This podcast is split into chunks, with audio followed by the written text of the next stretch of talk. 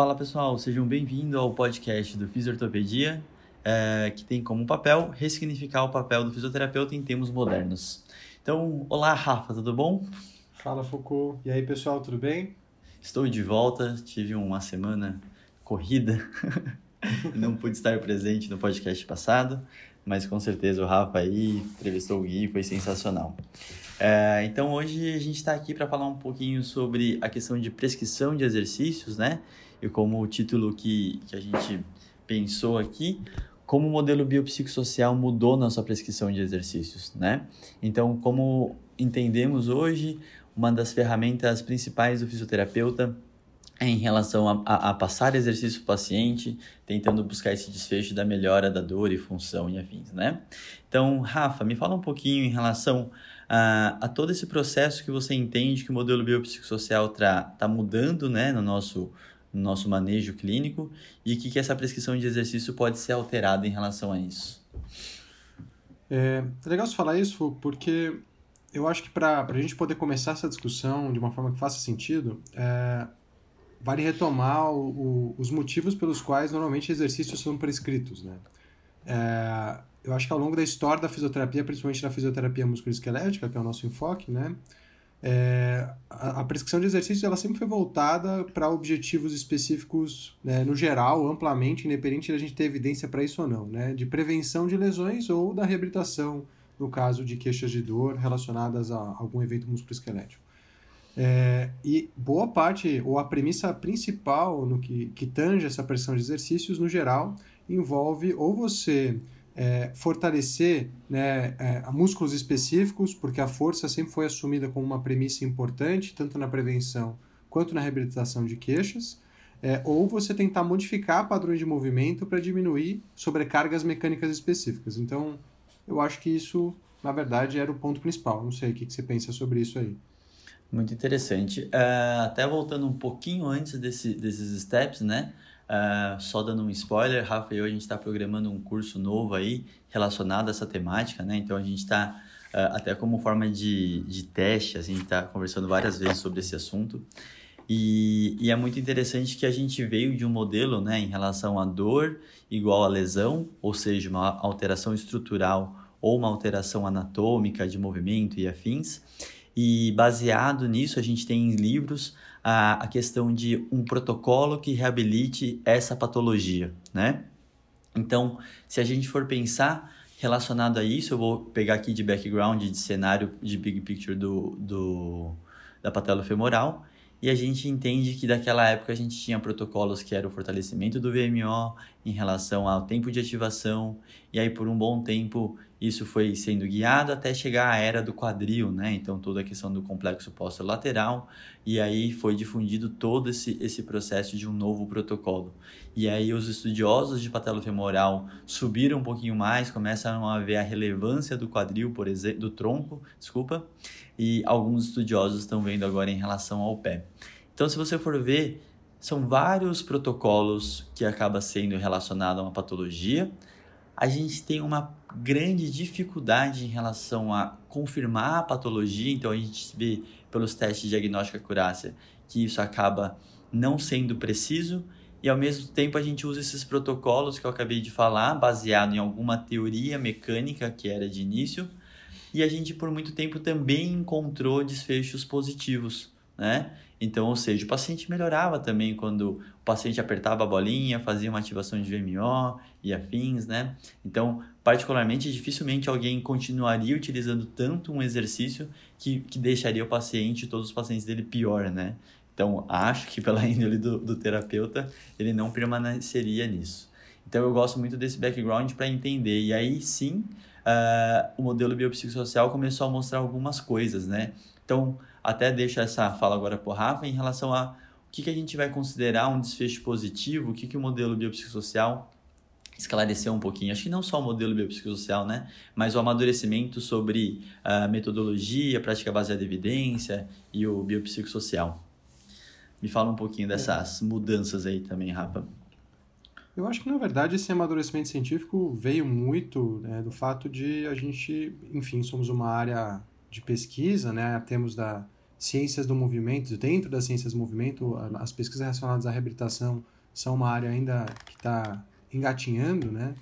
É, e aí o que a, a, o amadurecimento científico começou a demonstrar é que boa parte de, dessas abordagens direcionadas para tratar patologias específicas, elas tinham efeitos muito parecidos, né? Como o Foucault falou, a eficácia era muito parecida.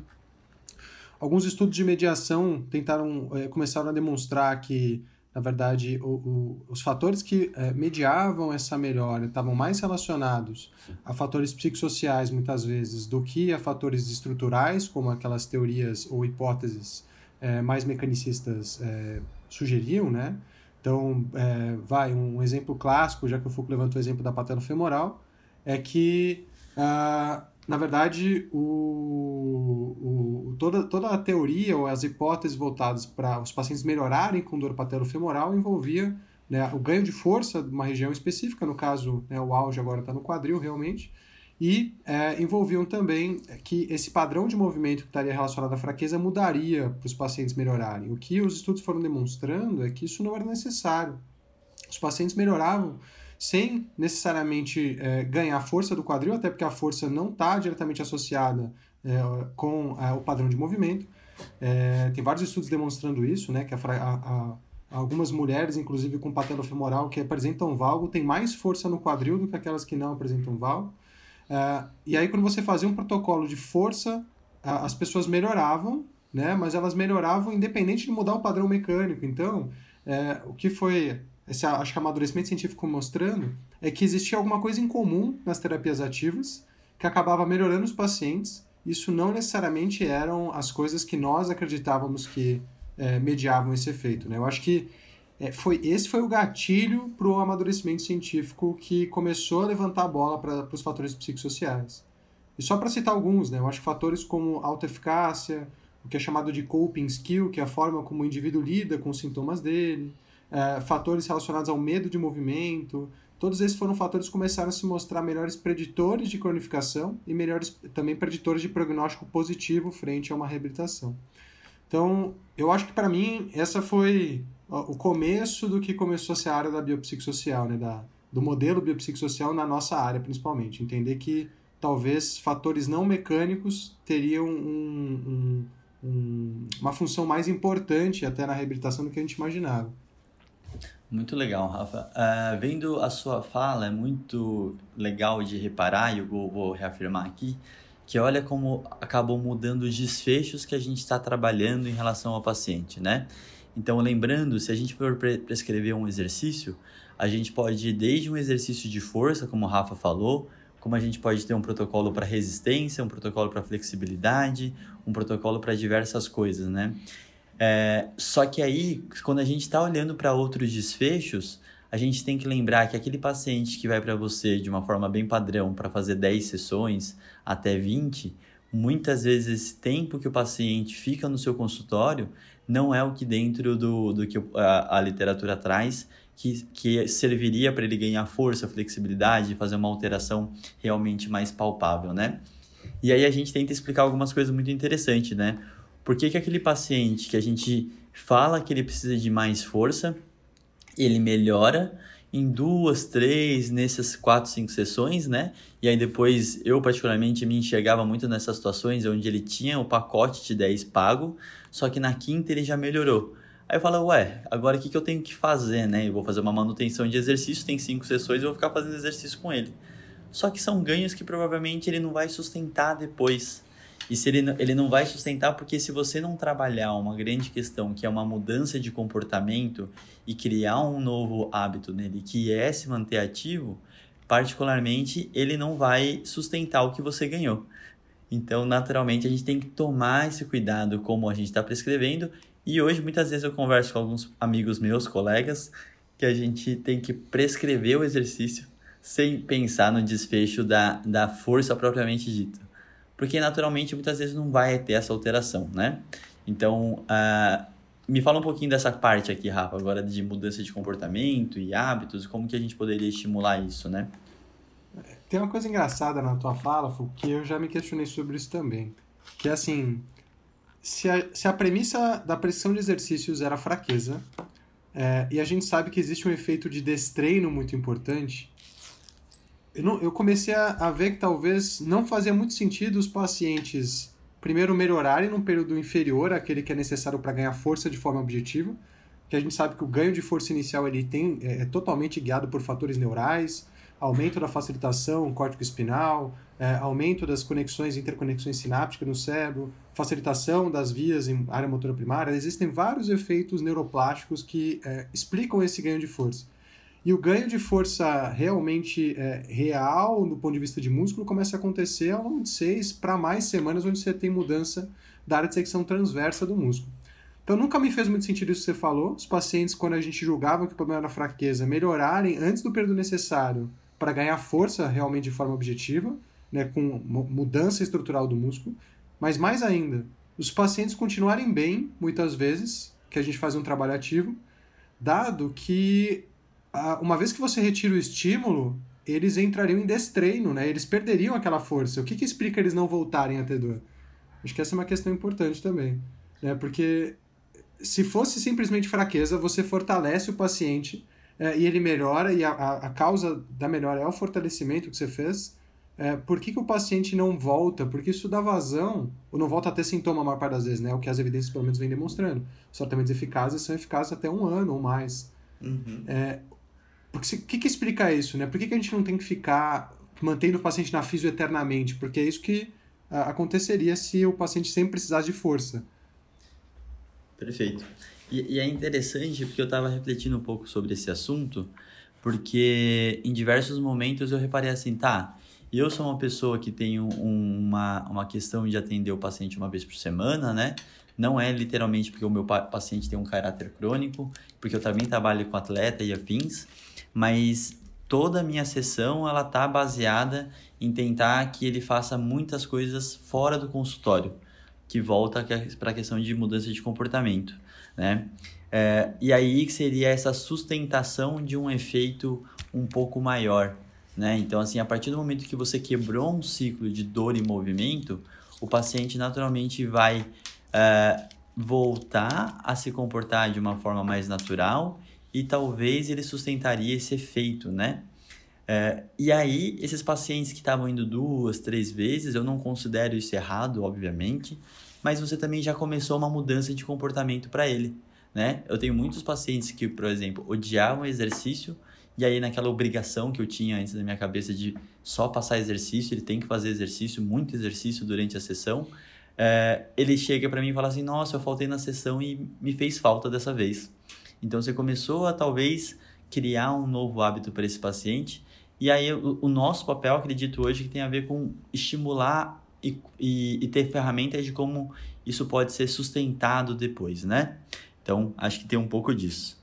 É, isso é verdade, Foucault. E eu acho que tem uma coisa legal também, porque assim, em alguns casos a gente vai precisar de uma coisa mais objetiva mesmo. Às vezes você vai pegar um paciente pós-trauma, ou um paciente, por exemplo, com um politrauma que saiu de um processo longo de internação, ou um paciente que, por exemplo, passou por um procedimento pós-operatório, e você vai precisar fazer ganhos reais de capacidades objetivas, né? Eu acho que a gente não está descartando isso.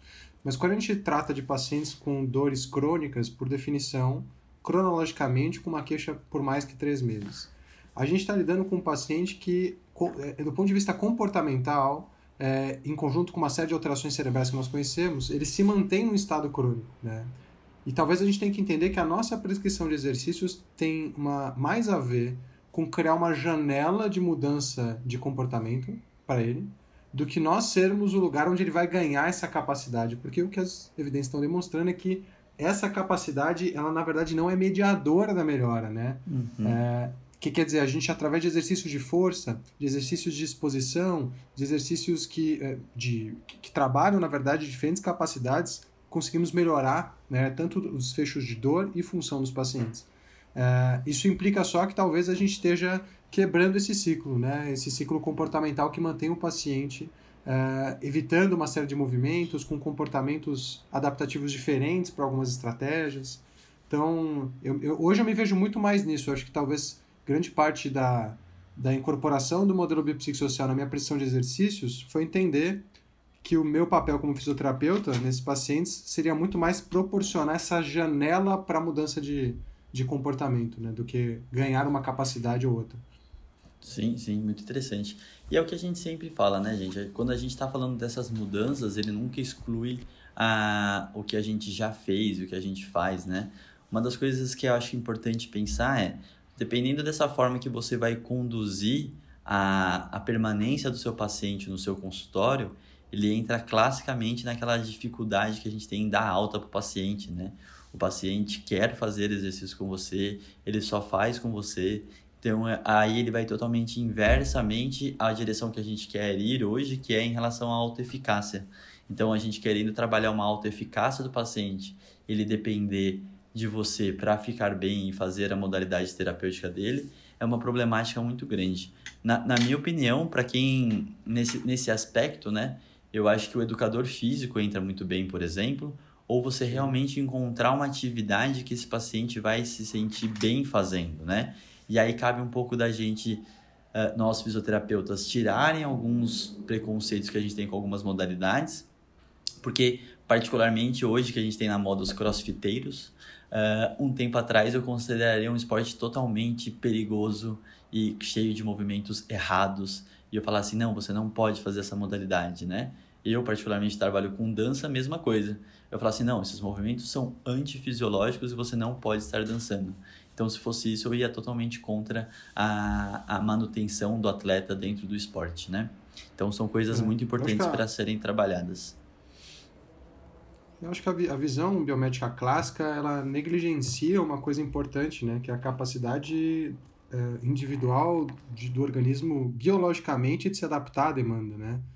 É, mesmo nisso, trabalhando com esporte, é, com queixas de sobrecarga, enfim, trabalhando com diferentes é, queixas relacionadas ao esporte, a gente percebe que é, realmente muitas vezes o problema não está muitas vezes no movimento ou na, na, na, classe né, do esporte que o indivíduo pratica, mas está em toda a, todas as variáveis multidimensionais que, que fazem com que ele, na verdade, tenha dor. Né? Então, é um cara que muitas vezes já tem alguns fatores de risco para ter ah, eventos pró-inflamatórios, como privação de sono, é, estresse prolongado, é, perda súbita de peso. Em conjunto com isso, o indivíduo, na verdade, tem um volume de treino, uma exposição demasiada e não dá tempo do tecido se adaptar.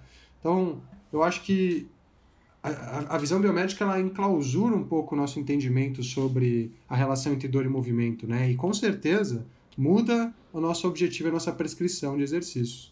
Eu hoje eu, eu acho que foi outra coisa que uh, incorporar um pouco da visão biopsicossocial mudou em mim.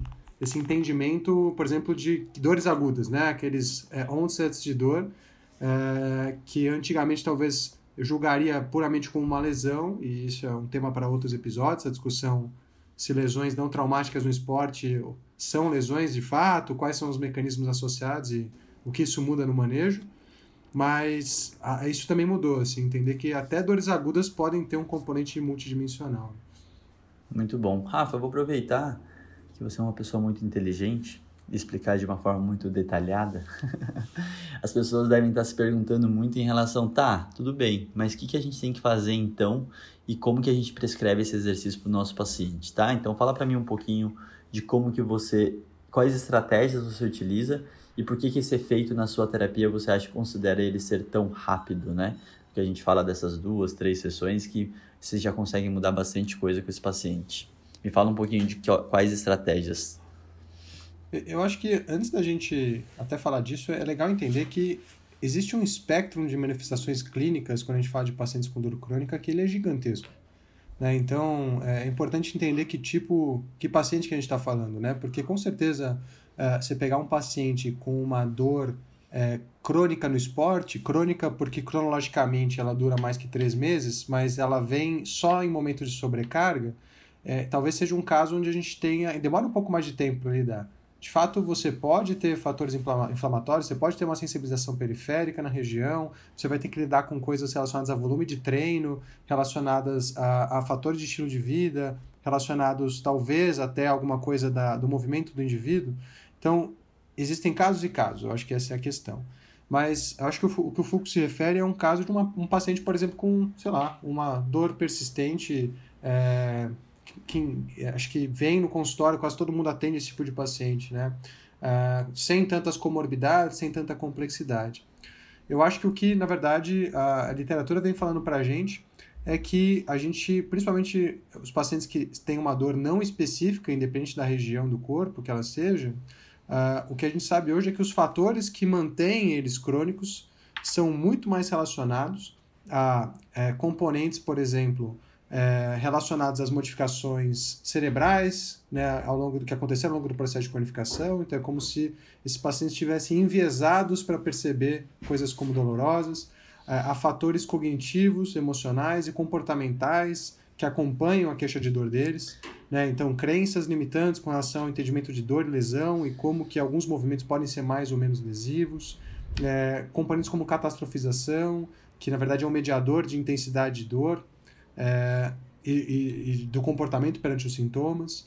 É, uma parte mais comportamental que diz respeito a comportamento de proteção quando o indivíduo entra numa atividade, então ele fazer bracing, por exemplo, que é a contração abdominal abrupta para se movimentar, fazer contração no ombro, por exemplo, no paciente com dor crônica no ombro para fazer um movimento. Então, a gente sabe que tem vários fatores que são parte do que mantém o paciente como crônico. Eu acho que hoje o, o meu screening ao olhar um paciente persistente é tentar entender justamente quais são os fatores predominantes que podem estar influenciando na manutenção dos sintomas desse indivíduo, né? É, e entender que o, minha função com ele vai ser, em grande parte, quebrar essa relação entre dor, lesão e movimento, fazer o paciente entender né, que, é, na maior parte das vezes, obviamente, se ele tiver uma patologia muito específica, talvez não seja o caso, mas se é uma dor não específica, que esse sintoma de dor para ele, a dor há muito tempo ela deixou de ser um indicador do estado do tecido. Né? E que se comportar pela dor e pela flutuação da dor é parte do que mantém ele nesse estado. Eu acho que talvez esse seja o grosso. Assim, acho que como clínico a gente não consegue entender exatamente o que o paciente, o que causa a dor ou mantém a dor do paciente, mas a gente consegue entender um pouco das predominâncias, né? Quais fatores parecem que está mais influenciando. E o nosso papel ali é de fato esse eu acho que é ressignificar a relação entre dor, lesão e movimento, e através de terapias passivas apenas com o objetivo de facilitar as ativas. Né? Então, terapia manual, por exemplo, eu uso quando é, ela me abre uma janela para o paciente conseguir fazer um movimento de uma forma mais relaxada. É, ou terapias ativas diretamente, com objetivos de, por exemplo, é, aumentar a sensação de autoeficácia do paciente para realizar o movimento, ou seja, a percepção dele de que ele tem controle sobre aquela condição, é, aumentar as coping skills ou as estratégias cognitivas que ele tem para lidar com o sintoma, tentar expor ele e, e, e, fazer uma ressignificação de memórias de medo relacionado ao movimento, é, e tentar, na verdade, achar alternativas né, para ele sair de muitas vezes um movimento estereotipado, de uma forma que ele faz é, sempre da mesma forma e gera sintoma, mas sair disso não porque está errado, sai disso porque essa forma está associada com sintomas de dor e a gente pode ajudar o paciente a buscar novas estratégias. Então, eu, eu me vejo nesse papel né, com os pacientes. E eu acho bem interessante nesse quesito o que o Rafa, vou tentar simplificar algumas coisas, é, levando bem para a prática, quando a gente está com o nosso paciente, antes de pensar na questão do reforço muscular, que nunca vai ser dispensado, né, como um todo, a gente tem que saber encontrar literalmente a queixa do paciente e literalmente se essa queixa está relacionada a alguma função. Então, essa relação de dor, lesão e movimento que o Rafa está falando, uh, eu particularmente sempre faço essa pergunta em relação a quais principais movimentos ele está atrapalhando durante o dia a dia, a queixa dele, né? E em cima disso já é o meu minha primeira abordagem. Então eu vou abordar esse paciente diretamente aonde ele não está conseguindo, porque é onde esse ciclo está sendo se retroalimentado a cada vez que ele faz um movimento de subir escada e sente dor, um agachamento sente dor, faz qualquer movimento com a coluna e sente dor. Então o nosso papel terapêutico é quebrar esse ciclo quanto antes. Então, os estudos do, do, do JP, né, do JP Carneiro lá do, da Austrália, ele mostra muito bem que isso acontece muito bem nas primeiras sessões, né? Então, nessa hora, lembrar que antes disso a gente com certeza fez um esclarecimento da história do paciente, uma educação em dor, né? não a, a forma quadrada, mas esclarecendo todas as informações. E assim que você educar o paciente, falar muito sobre essa, essa não relação direta de dor e lesão, você tem que colocar isso para ele sentir que realmente aquele movimento não, não está prejudicando ele. Né? Então você pode usar diversas técnicas que você tiver melhor como ferramenta. Eu particularmente uso muito os conceitos da biomecânica, uso muito a questão do Mulligan, terapia manual, até a, a, as gambiarras que a gente aprendeu lá com Flávio Brick, são todos uma, no, o que a gente enxerga hoje, a gente parou de se apegar no porquê que ela funciona dentro da explicação mecânica que a gente tinha, tinha e a gente vai entendendo hoje que eles são ressignificadores de movimento. Né? Então, o nosso maior papel como fisioterapeuta, acredito eu, é ressignificar esse, esse movimento doloroso e agora ele tem uma nova situação que agora o movimento que antes tinha dor, agora não tem mais. E aí o papel do, do, do, do terapeuta é conseguir fazer com que ele aplique isso no dia a dia, na rotina dele também, né? Então são alguns pontos bem interessantes que é o que eu acho que mudou. E aí depois a questão do, do fortalecimento, ganho de flexibilidade, mobilidade, aí são grandes adjuntos que vão vir junto para você também facilitar um processo analgésico por vias uh, descendentes, né? Por favor, Rafa eu acho que por muito tempo isso até foi confundido, né, de que, olha, então os pacientes com dor crônica, a gente tem que assumir que eles têm, eles vão ter dor e a gente tem que ressignificar a aceitação deles da dor. Boa parte das terapias psicológicas, por um grande momento, principalmente a CBT, né, a terapia cognitivo-comportamental, é, confundiram essa, tiveram esse, essa visão. Eu, eu acho que a gente consegue, em, em muitos pacientes com dor persistente, por mais longo que seja esse período, a gente consegue realmente fazer é, buscar o alívio da dor. Né? Mas tem pacientes que de fato não vão chegar nesse nível e a gente tem que entender que mesmo assim a gente tem que ressignificar a relação entre dor e movimento. Né? Eles têm que entender que ela não é um indicativo de lesão tecidual.